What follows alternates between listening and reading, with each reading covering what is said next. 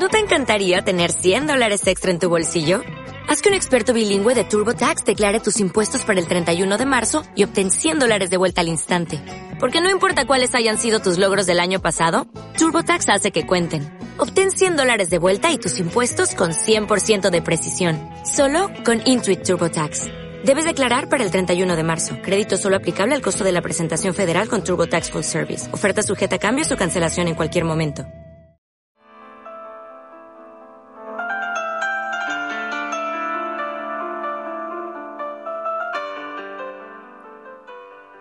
Hoy os voy a contar una leyenda de amor árabe muy bonita. El joyero de Damasco.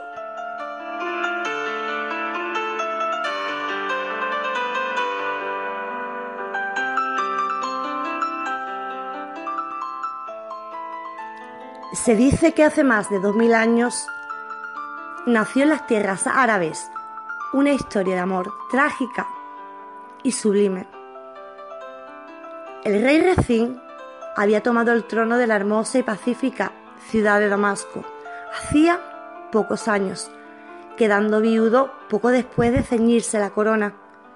Un hombre solo, recto, justo y bueno, cuyo único y verdadero gran tesoro era su amada hija Fajira. La princesa Fajira era la más bella flor de los jardines de palacio. Nunca ojo de varón alguno había visto el rostro de la princesa Fajira, pero se decía que la luz de sus ojos podía ablandar el corazón más duro y la belleza de su faz lograba marchitar las flores de envidia.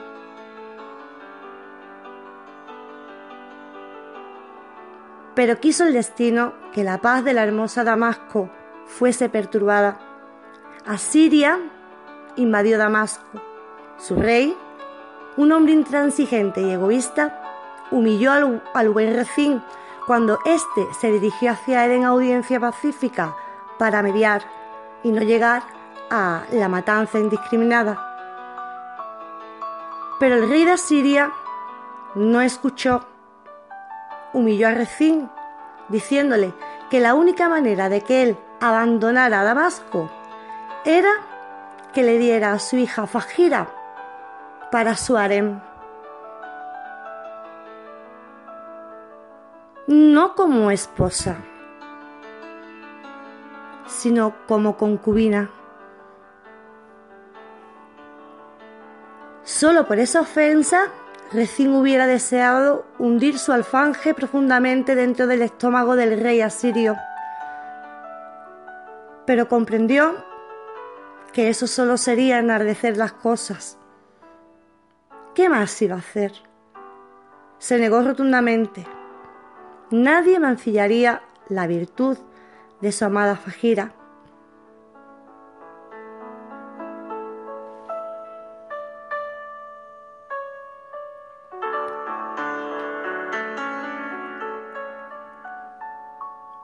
Pero no era tan verdad que nadie hubiera mirado la belleza de Fajira nunca.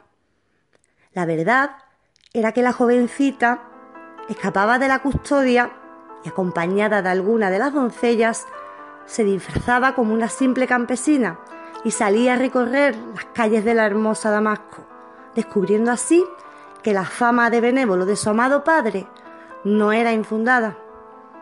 Una tarde, en un mercado unos hombres desconocidos y claramente extranjeros importunaron a la disfrazada Fajira y a sus acompañantes.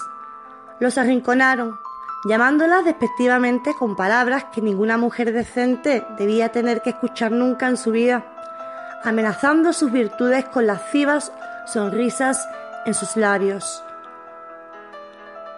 Las jóvenes empezaron a gritar y a gritar lo más alto que podían para que algún hombre bueno les ayudara, pues esa era la ley del Corán. De lo contrario, estos hombres podrían lograr mancillarlas. Hubo alguien que escuchó sus gritos. Un joven soldado del palacio de Damasco, oyendo los gritos de las jóvenes, fue de inmediato en su auxilio, matando a uno de los agresores y dejando malheridos a los otros dos. Después del susto, al joven soldado le bastó reconocer el rostro de una de las doncellas para saber que aquella de bello rostro y ojos brillantes, a quien las demás protegían, no era otra que la princesa Fajira. Y también supo de inmediato que no era mentira lo que se contaba de ella, pues ahora mismo la belleza de su rostro bien lo hubiera vuelto su esclavo. De ella haberlo pedido, y la luz de sus ojos había tomado para siempre su corazón de guerrero, volviéndolo un cordero en su presencia. Al devolverla a su hogar, su padre montó en cólera. La desesperación de saber que Damasco estaba a punto de entrar en guerra junto con no haber sabido en todo el día dónde estaba su querida hija, lo hicieron castigarla, encerrándola con siete candados en la torre de sus habitaciones. Pero el soldado, que había quedado prendado de la belleza de la jovencita, no pudo poner candados en su corazón. Desde entonces, cada noche, en la charola que la sirvienta llevaba para los alimentos de Fajira, un blanco jazmín yacía bajo las servilletas. Pronto el joven halló la manera de enviarle recados a la princesa, recados que en principio ella temerosa no sabía si responder o conservar siquiera. Pero pronto, embelesada por la fina caligrafía y por la delicada poesía en las palabras del soldado, su joven corazón no pudo dejar de corresponder a tan dulce asedio. Así, pronto los enamorados intercambiaban correspondencia cada vez más dulce, cada vez más tierna, cada vez más amorosa, haciendo que ya ninguno de los dos pudiera callar el, el ardiente deseo de su corazón de verse y juntarse en un profundo abrazo. Pronto, la declaración de guerra de Asiria contra Damasco fue un hecho. El joven soldado fue llamado a las filas a servir a su patria, llegando esta noticia a oídos de la dulce Fajira, quien, transida de desesperación, empapó de lágrimas la última misiva de su amado, donde su puño y letra del mismo aclaraban que en efecto estas podrían ser las últimas palabras que mi corazón dicte para tus ojos. Sabiendo que su pueblo era pacífico y que Damasco no contaba precisamente con un fuerte contingente en armas, Fajira supo de inmediato que no habría armadura, ni espada, ni escudo que pudiera mantener ileso el pecho de su amado. Ningún arma, excepto quizás el gran escudo antiguo que adornaba el salón de armas del palacio, así que sin demora y sin excusa ordenó a sus sirvientes que le hicieran llegar cinco cosas. El escudo de la armería, un punzón de cerrajero, un martillo, una aguja y una navaja muy afilada.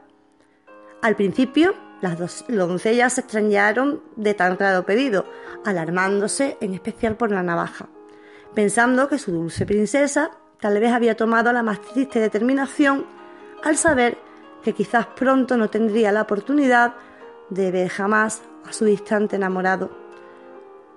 Pero tanta fue su insistencia, tan tristes sus súplicas, que hicieron lo que ella les pidió. Al rayar el alba, Fajira destrenzó su larguísimo cabello, que sin ser rubio, asemejaba al color de las mieles maduras brillando al atardecer, y tomando la afilada navaja, lo cortó al ras de su hermosa cabeza, cubriéndose luego con un velo. Con el punzón y el martillo, Fajira repujó el pesado metal, golpeándolo una y otra vez, abriendo miles de pequeños hoyitos a lo largo y a lo ancho del escudo. En la aguja, Fajira ensartó una tras de otra las largas hebras de su largo y hermoso cabello, y empezó a pasarlo a través de los agujeros hechos en el escudo, una y otra vez, bordando, entramando, hasta que pronto iban tomando forma los hermosos jazmines que Fajira había formado a punta de agujeros en el metal del escudo. Toda la noche trabajó la hermosa Fajira, soportando el dolor de su cuerpo, el peso del enorme escudo, secando con su velo la sangre que emanaba de sus manos maltratadas por el peso del trabajo que estaba realizando. Al final, cuando amaneció, el escudo había sido cambiado. Miles de hilos que parecían ser de oro puro decoraban el pesado y antiguo escudo, formando en enroscadas formas la flor de la que deriva su nombre, jazmín. Ayudada por sus doncellas, Fajira logró salir de sus habitaciones cubierta con el velo para no descubrir el sacrificio que había hecho su belleza. Y así llegó hasta la barraca donde el soldado se preparaba para partir hasta el frente. Al verla, el joven se alarmó, sabiendo que a ella se le tenía prohibido salir de sus habitaciones, no solo por castigo, sino por el temor de la batalla que se avecinaba. Pero ella le dijo que quizás esa sería la última vez que se vieran, y ella quería tener el recuerdo de sus ojos en su mente, y que él la viera también por última vez, y darle un regalo. Le hizo llegar el pesado escudo, hermoseado con el trabajo de la princesa, y él reconoció de inmediato el color y la textura de los cabellos de la princesa en el arma que ella le entregaba, entendiendo y agradeciendo en silencio el sacrificio hecho por amor a él. Sin poder evitarlo, aunque las leyes dictaran lo contrario, Fajira y el soldado se unieron en un fuerte y prolongado beso, acto por medio del cual no hace falta nada más. Así quedaban sellados sus destinos, entregadas sus vidas del uno al otro para siempre, para toda la vida y para el más allá. Más tarde, desde la ventana de su torre, Fajira vio al ejército de Damasco partir al frente de la batalla, reconociendo a su amado por los destellos dorados que se desprendían del escudo en el que había grabado el sacrificio de su amor. Como es bien sabido, tanto histórica como bíblicamente, Asiria arrasó Damasco. La familia real menor fue desterrada hacia la región de Kir. El rey Recín asesinado y Fajira dada por muerta y escondida por sus familiares.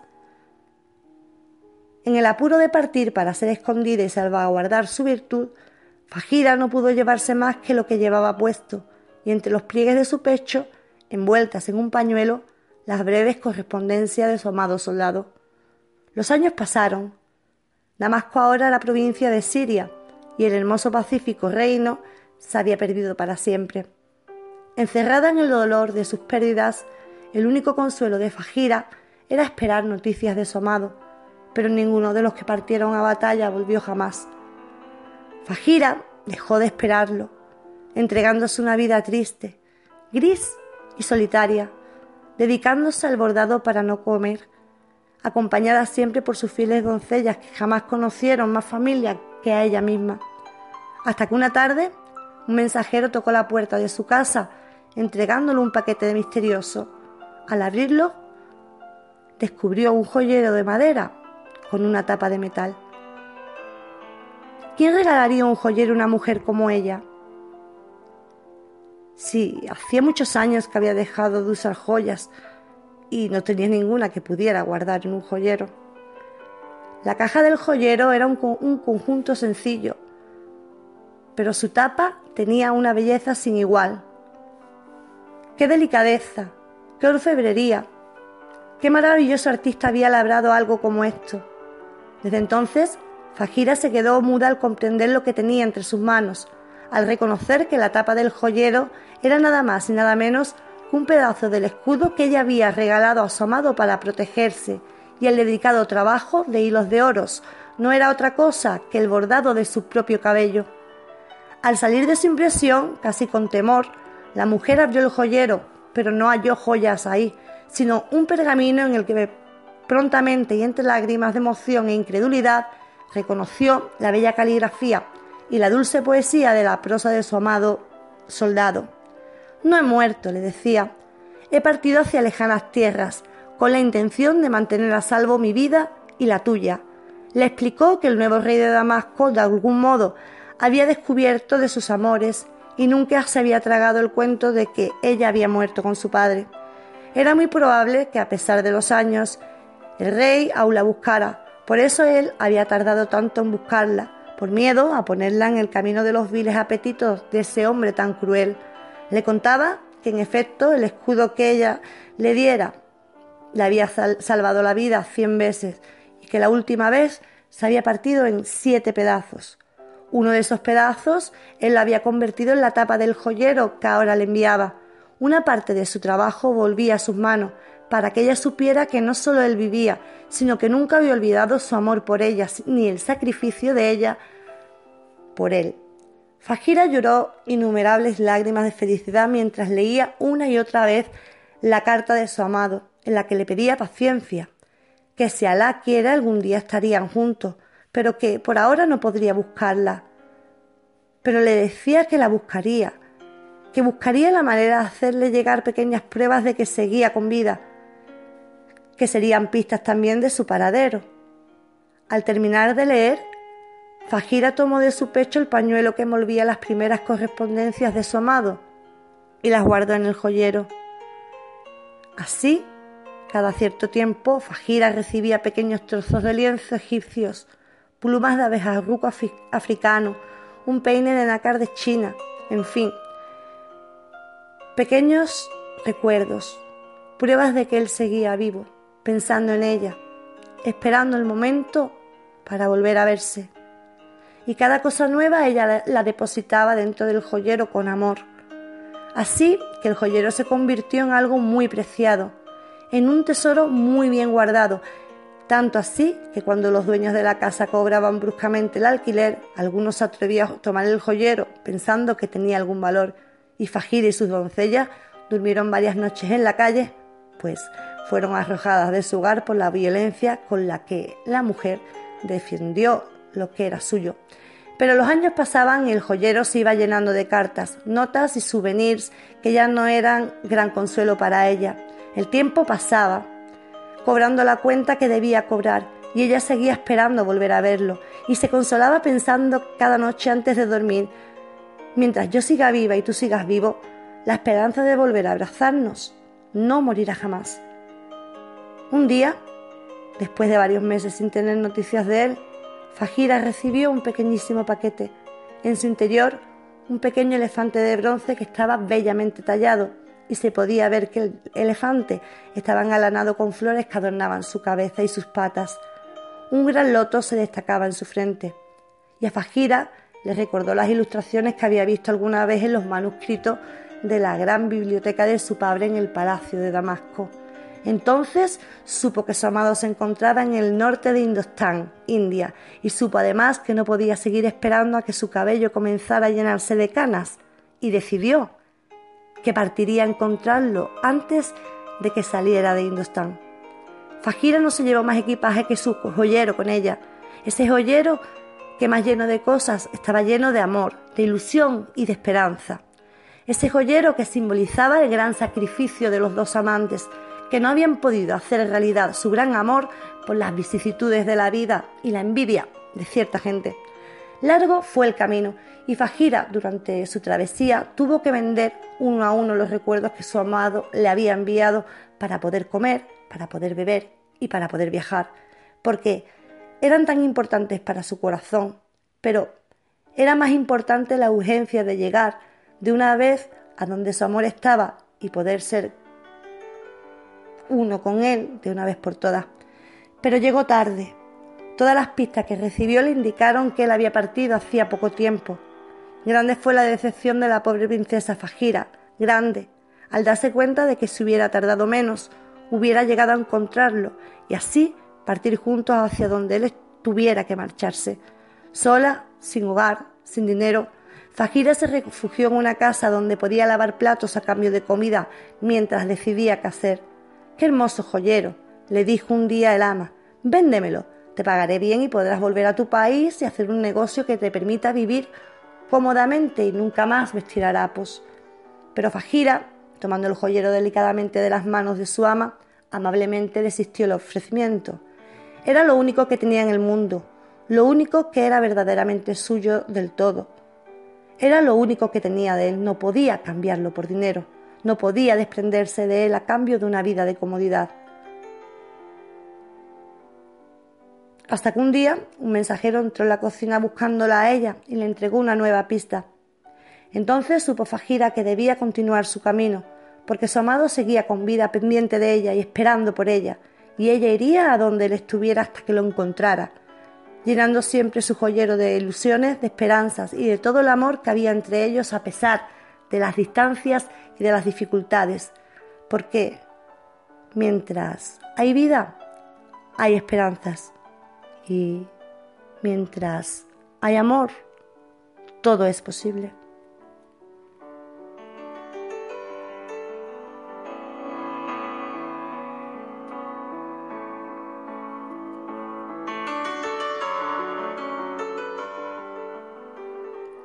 Dicen que la leyenda del joyero fue tan famosa en la antigüedad que Saladino lo buscó durante la época de su lucha contra los cruzados cristianos. Gran parte de la lucha contra los cruzados fue porque ellos pensaban que Saladino conocía la ubicación de una gran reliquia santa, el cáliz de la sangre de Cristo, tal vez. Pero dicen que la verdad es que Saladino buscaba el joyero de la leyenda para probar su gran amor a una mujer de esta leyenda es que supuestamente se desprende la, la elaboración del arte de damasquinar los metales con finos hilos de oro o plata, como si fueran los finos cabellos de una mujer, técnica que se hizo famosa en la península ibérica, en especial durante los, los 800 años de ocupación árabe en España. Sea como fuere, para los árabes, regalar un joyero damasquino a una mujer es incluso más significativo que para los occidentales regalar un anillo, por ejemplo. Cuando un hombre moro, libanés, árabe, etc., regala un joyero damasquino a una mujer, está diciéndole que su amor por ella es grande y que está dispuesto a hacer grandes sacrificios por demostrarlo. Si dicha mujer acepta el joyero, está aceptando el amor de este hombre y dando el suyo a su vez para toda la vida, porque para los árabes un joyero damasquino es sinónimo de amor eterno, un amor que va a romper las barreras del tiempo y la distancia más acérrima, y que sus almas estarán juntas, incluso más allá de la vida y de la muerte, aunque, como en la leyenda, ni tan siquiera lleguen a estar juntos, jamás.